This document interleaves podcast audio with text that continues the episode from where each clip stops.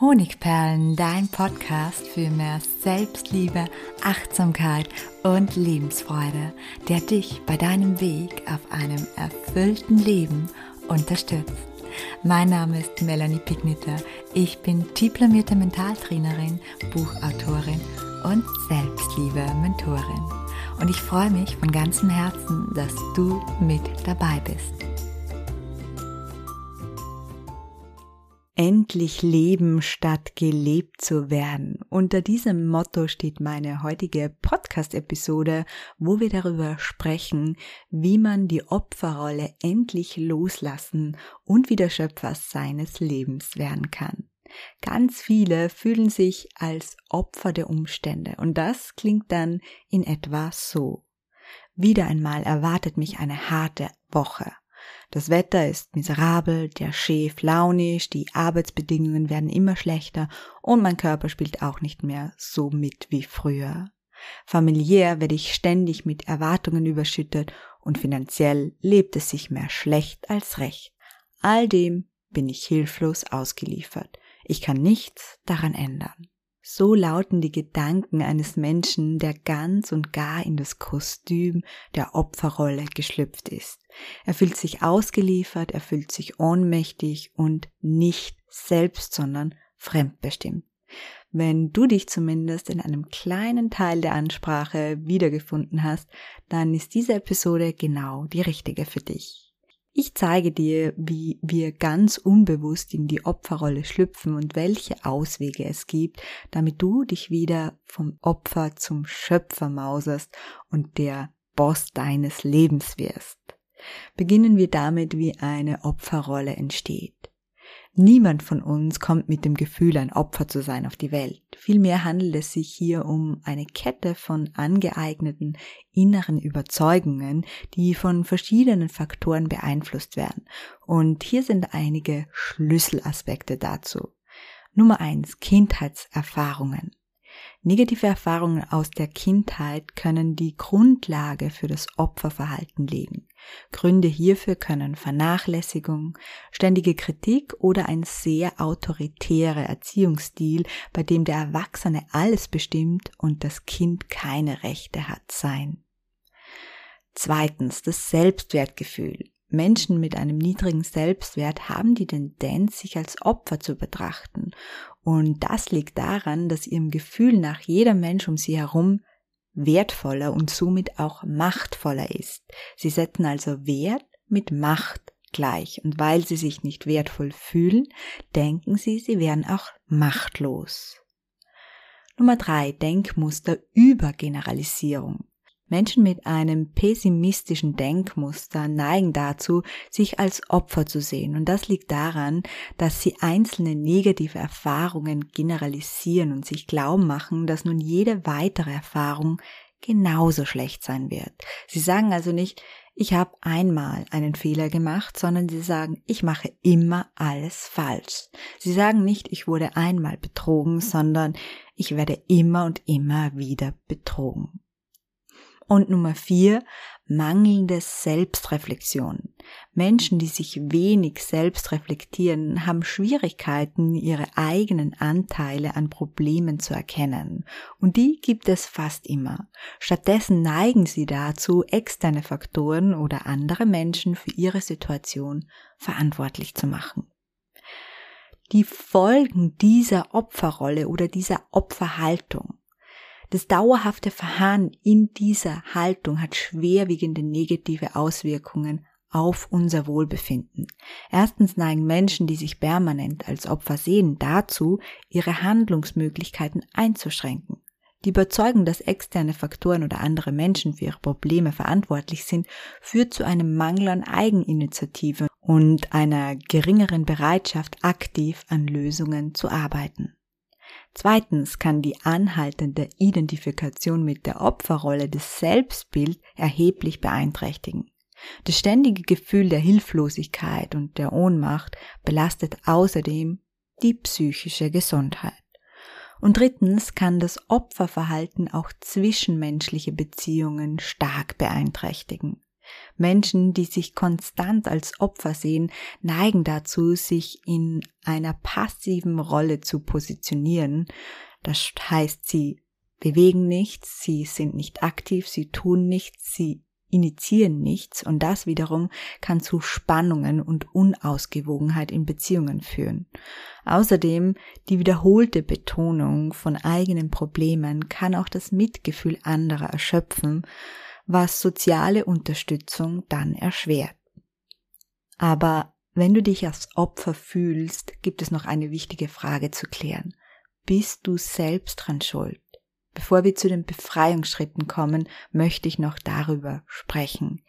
Denn jeder, der einmal Opfer wurde, ist natürlich nicht selbst daran schuld, dass er in irgendeine Situation seines Lebens geraten ist, die er selbst gar nicht so wollte.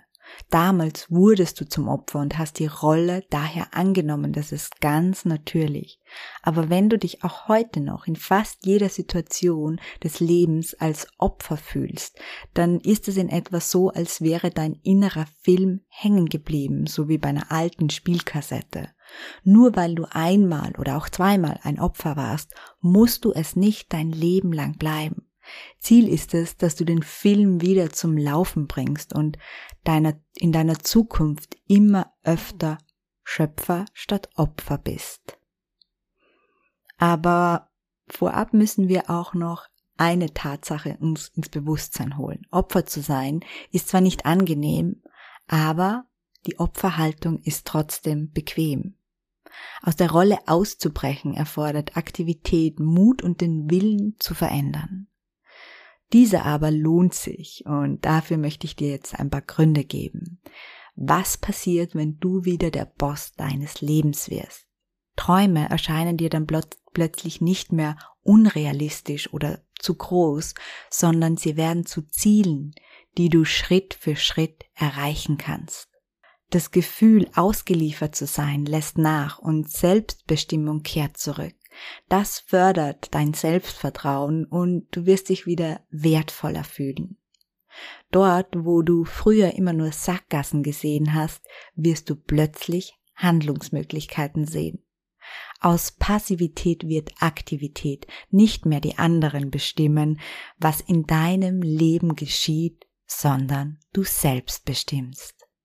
Was braucht es nun, um vom Opfer zum Schöpfer zu werden. Hierfür habe ich dir die wichtigsten Schritte mitgebracht. Nummer eins: Identifiziere deine Opferglaubenssätze. Finde heraus, welche Glaubenssätze dazu führen, dass du dich immer wieder machtlos, ausgeliefert oder auch passiv fühlst. Ein paar Beispiele. Ich habe keine Kontrolle über mein Leben. Warum passieren immer mir diese schlechten Dinge? Warum passiert ausgerechnet mir das?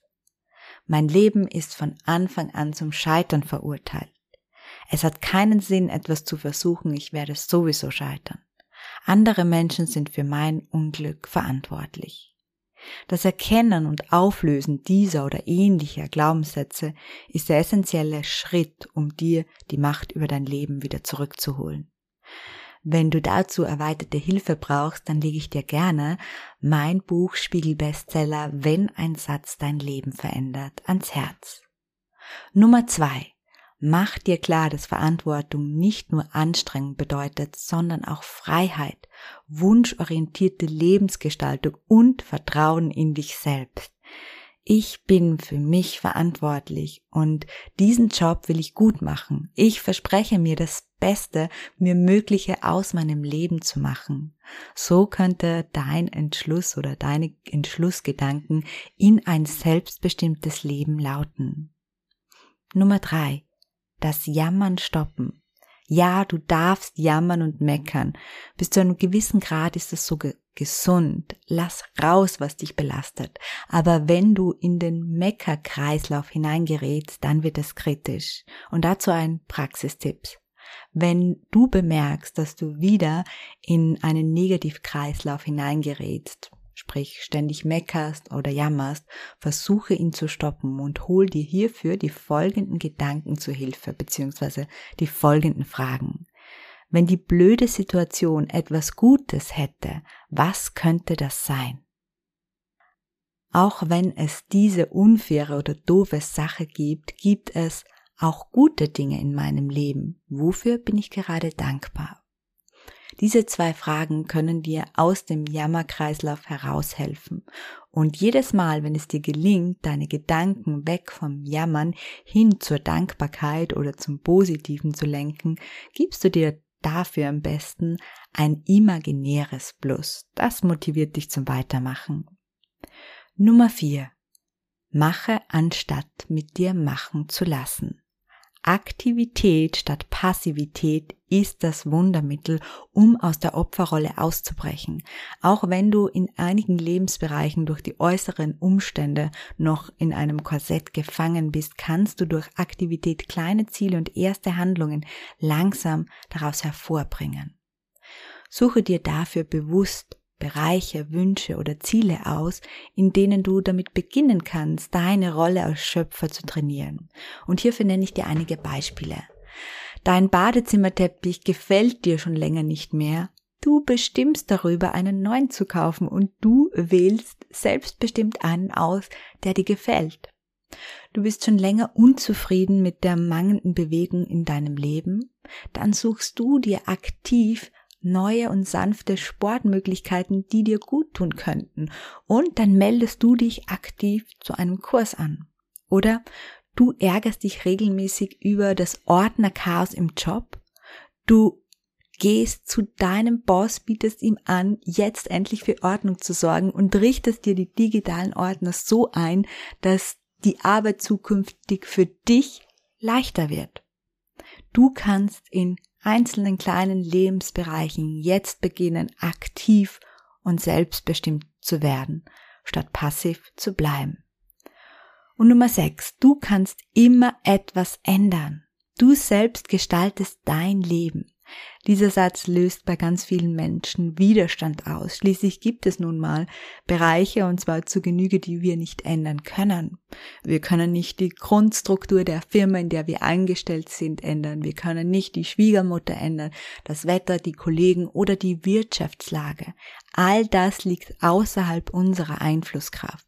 Und dennoch steht uns in diesen Bereichen eine Sache frei, nämlich unsere Einstellung. Wir bestimmen durch unsere Gedanken, ob wir uns über eine Sache ärgern oder eben nicht. Und auch hierfür habe ich drei Fragen mitgebracht, die dir beim Umdenken helfen können. Probier es mal aus. Nummer eins: In welchen Bereichen fühlst du dich machtlos? Nummer zwei: Welche Einstellung müsstest du erreichen, damit es dir in diesen Bereichen wieder besser gehen wird? Und Nummer drei: welche Gedanken würden mit dieser Einstellung einhergehen? Du findest übrigens wie immer den ganzen Podcast nochmals aus, als Blogbeitrag, wo du auch alle Fragen, die ich hier erwähnt habe, natürlich nochmal schriftlich hast. Ja, und somit sind wir zum Abschluss dieser Podcast-Episode gekommen und da möchte ich dir noch einen Satz mitgeben, Denk immer daran, das Glück deines Lebens hängt von der Beschaffenheit deiner Gedanken ab. Und der Boss dieser Gedanken, der bist du.